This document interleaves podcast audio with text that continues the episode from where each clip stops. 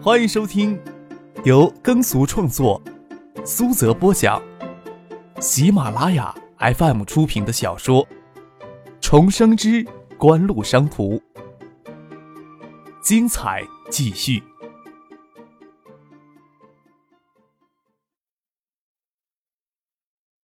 第一百八十三集。九七年夏季的印尼森林大火，使得全球木浆供应持续吃紧。此时投资营建塑封林，就是一项极有价值的优质资产。虽然离轮罚期还很远，但是作为有价值、有增值前景的资产，一样可以拿来包装出售。更何况国内正积极推动木浆在造纸工业的应用，而国内的天然林业资源又是那样的急缺，上马塑封林项目也是大势所趋。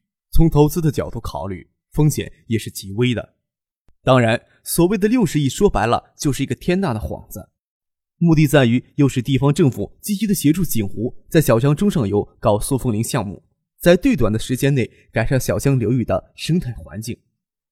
张克在公交车上将他的考虑跟婉晴细细的解说了一遍，婉晴拍了拍胸脯，笑着说：“这些理由还真没有办法跟公司的其他人解释。”他们一定会说没有必要将公司的发展跟公益事业扯得太紧。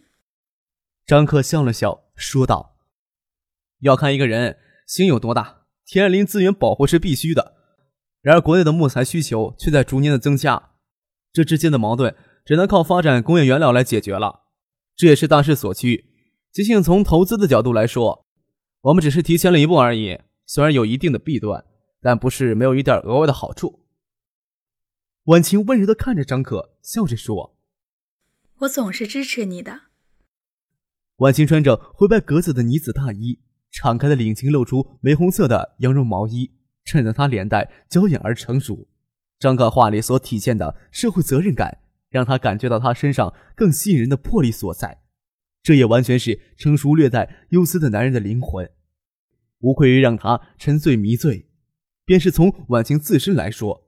他出身于政商家庭，少女时期又在国外读书，也颇认同张克的观点。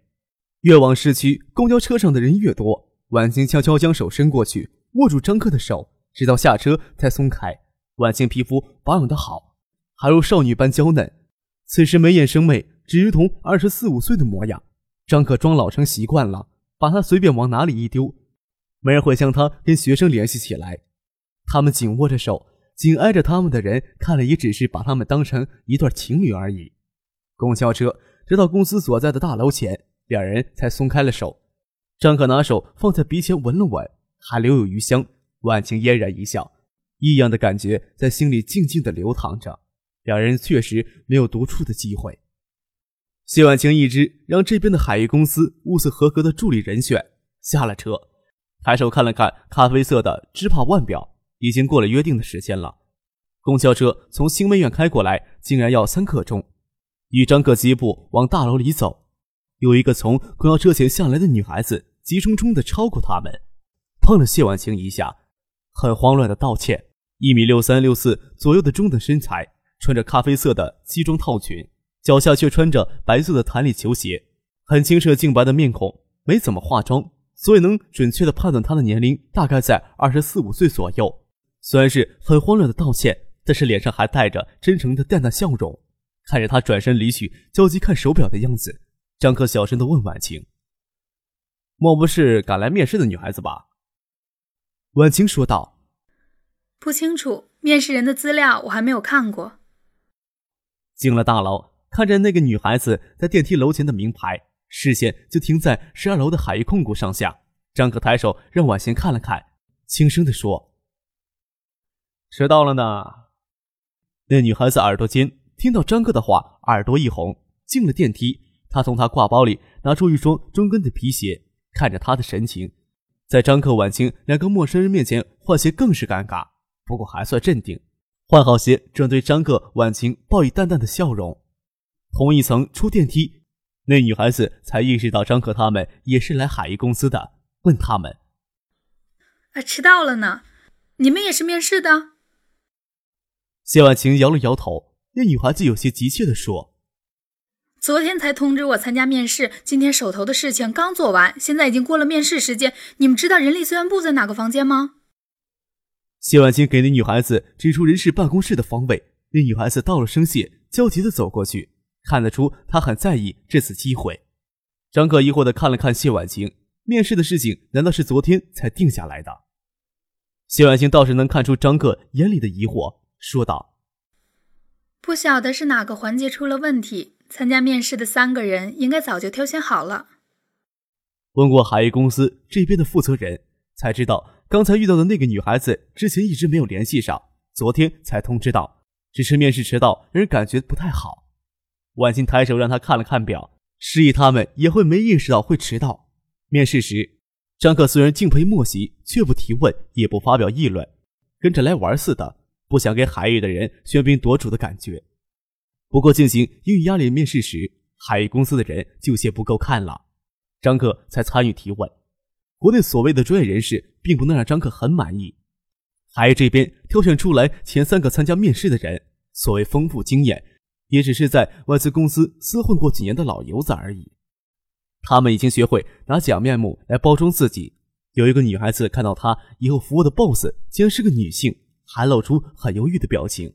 张克想起一个笑话。写给谢婉晴，找员工一般都会找有工作经验的，找女秘书一般都不找有工作经验的。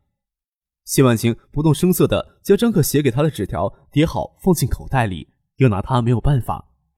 倒是那个迟到的叫张婷的女孩子，给人以朴素的感觉，表现的也相当不错，倒不是说无懈可击，但是也说得过去。在面试过程当中，张克接到李一江的电话，他推门走出去，到过道里接电话。下去的事情已经安排好了，明天安排直升机与林业厅以及国有林场管理的领导一起下去。下面想做手脚都不可能。谢万清推门出来，问他对四个面试者的印象。张克对他说：“这个张婷，你要不满意的话，就给我吧。”谢万清笑了笑，瞪了他一眼：“我有说不满意？你偏偏将话抢过去说。”又将张克刚才递过他的纸条塞到张克的口袋里，瞪了他一眼，眼睛里倒是有一些笑意。哪来这些乌七八糟的东西？这个女孩看起来倒没有做秘书的工作经验，敢留给你这个小色狼用？张克摊摊手，看来婉晴对这个迟到的女孩子也十分的中意。他是找个私人助理，不过不敢找这么年轻的女孩子，就要顾及别人的想法。谢婉清与张可回到面试的会议室。他对张婷直接说道：“好吧，让我们做成这笔买卖。我在这里也有办公室，但是工作地点多在海州。一个月三千，你什么时间能工作？三千大概是助理这个工作在省内明面上最高的工资。”谢婉清不给张婷讨价还价的机会，也没有让他回去过两个星期等通知，直接问他什么时候能来工作。为助理的事情，谢婉清也头疼了很久。张婷高兴地说。什么时候都可以。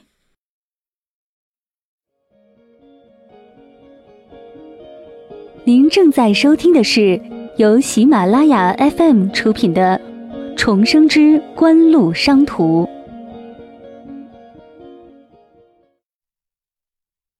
后来才知道，张婷复印过读书的签证被拒，工作也早就辞掉好久，只是给人家做翻译打零工赚取生活费，有时候甚至还接家教的活。谢婉清很高兴，事情很顺利的决定下来，说道：“那就从现在开始吧。现在离下班时间还有三个小时，你帮我将国外磷脂一体化的资料收集一下。”见张婷对磷脂一体化没有什么具体的概念，跟他略微解释了一下。这些资料急着用。张克笑了笑，谢婉清还是暂时让张婷帮他的忙。磷脂一体化的资料目前只能检索外文资料。还真缺一个专门的人手，因为要上马磷脂一体化项目，这两年就不能拿钱给叶剑兵。张克总要当叶剑兵的面去解释，打电话过去，恰好叶剑兵也在省城。叶剑兵在城外的叶家私宅里，听到张克找他，便让他到老宅去。叶家老爷子叶祖范也很想他。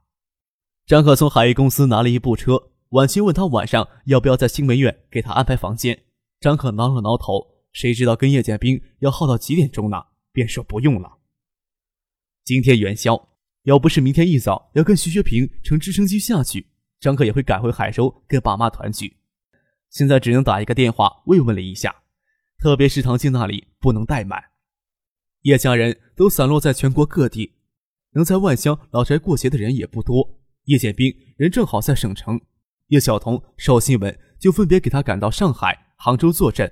春节后的这段时间是传统的家电热销季节，不要说盛京环球家电旗下的连锁分店，便是爱达电子市场部的员工都给打发出来，与各地的经销商联合起来做宣传。倒是没想到碰上叶家老二叶晓彤的父亲。国防兵总部总经理的叶柱明今天凑巧赶回老宅。上一回在惠山滋事儿，还是叶柱明通过他在公安部的同学给惠山市公安局施压呢。叶祖范每看到张克都会想起江黛儿，还是去年夏天张克领着江黛儿到叶家老宅来拜访叶祖范呢，却没有想到清理脱俗、娇艳乖巧的江黛儿给老人留下很深刻的印象。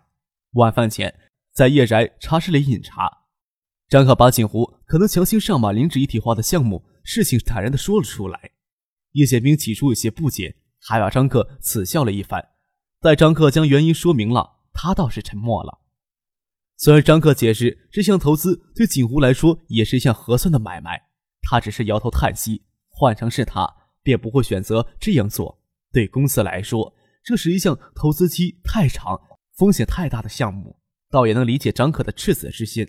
叶祖范说道：“一个公司啊，能走多远，很多时候要看一家公司有多大的气度。”言下之意，倒是批评叶剑兵看不到长远的利益。在一家老宅吃过晚饭，就驱车赶回市里，时间已经不早了。这时候去新梅苑多有打扰，也不想随便找宾馆睡下。他身边倒是有晚晴在青山公寓房间的钥匙。便决定去那里睡觉，将车停在楼下的停车场，乘电梯而上。看着电梯壁映照的自己，想起婉晴可不可能在公寓里？一般来说不可能的。指通明天要跟着婉晴去海州，今天应该跟徐学平夫妇留在新梅院的。婉晴也应该睡在新梅院才对。不过走进电梯，倒也想起婉晴有可能睡在这里。掏出钥匙，刚插进门洞，就听见婉晴的声音：“谁？张克。”张克停止拿钥匙开门，站在门口敲起门来。婉晴打开门，她只贴身穿着洋红色的羊绒衫，腰部纤细，倒不及他眼睛里的妩媚诱人。张克直接问他：“你怎么知道我晚上要过来睡啊？”“什么呀？你把我想成什么了？”婉晴娇嗔道。你吃过晚饭，接到以前同学的电话，约一起喝咖啡谈事情，不晓得几点钟能脱身，就没有让芷彤的奶奶他们留门。张克问他：“冰箱里有什么可喝的呀？”你自己去看不就得了？婉晴笑着说。张克打开冰箱，拿出两罐啤酒，递了一罐给婉晴。这套房子很少有机会住人，冰箱里一般不会准备啤酒。张克笑了笑，与婉晴到楼上的沙发聊天。婉晴像猫一样蜷在沙发上，听他说晚上在夜宅吃饭的经过。婉晴打开啤酒，喝了一口，净肚子有些冰凉，就没有再喝了。张克放下啤酒，问婉晴：“喝茶吗？”“谢谢。”婉晴说。婉晴也刚到不久，热水瓶里没有开水。张哥到楼下的厨房烧开水，拿起他上回留在公寓里的茶叶，沏了两杯，端给婉晴，跟她说起在红石林场喝过的山茶。时至深夜，对面楼里的灯火所剩无几，星辰寂寥，皓月当空，索性将屋子里的灯都关掉了，让清凉明澈的月光透过落地窗照射进来。月光下，婉晴仿佛娴静的妙龄少女，两眼熠熠生辉，双唇紧紧抿着，嘴角荡着一丝微微的笑意。张可拉过她的身子，让她慢慢倒下去，头枕着她的大腿，手在她嫩腻的脸蛋上轻轻的抚摸着。又理所当然的亲吻上去，婉晴沉浸在月色里的眼眸火燎火燎的盯着张克。那你自己脱啊？婉晴突然有种说不出的羞涩，也有些心虚。月光下，白生生的身体透着成熟的丰美。张克将婉晴她身体轻轻的展开在沙发上，虽然开着空调，可是还有些冷。白嫩的身体上起了一些细粒子。张克俯身亲吻过去。怎么了？有点怕。婉清看着张克的眼睛，下午面试的时候看了张克传来纸条上半荤不素的笑话，他就有些期待，真到这一刻却有些犹豫了。没关系，很轻松、很快乐的事情。张克感觉自己像是在骗十七岁的少女，自己忍不住先笑了一声。婉晴也觉得有些好笑，也没有什么好怕的，只是心虚的感觉始终摆脱不了。可是，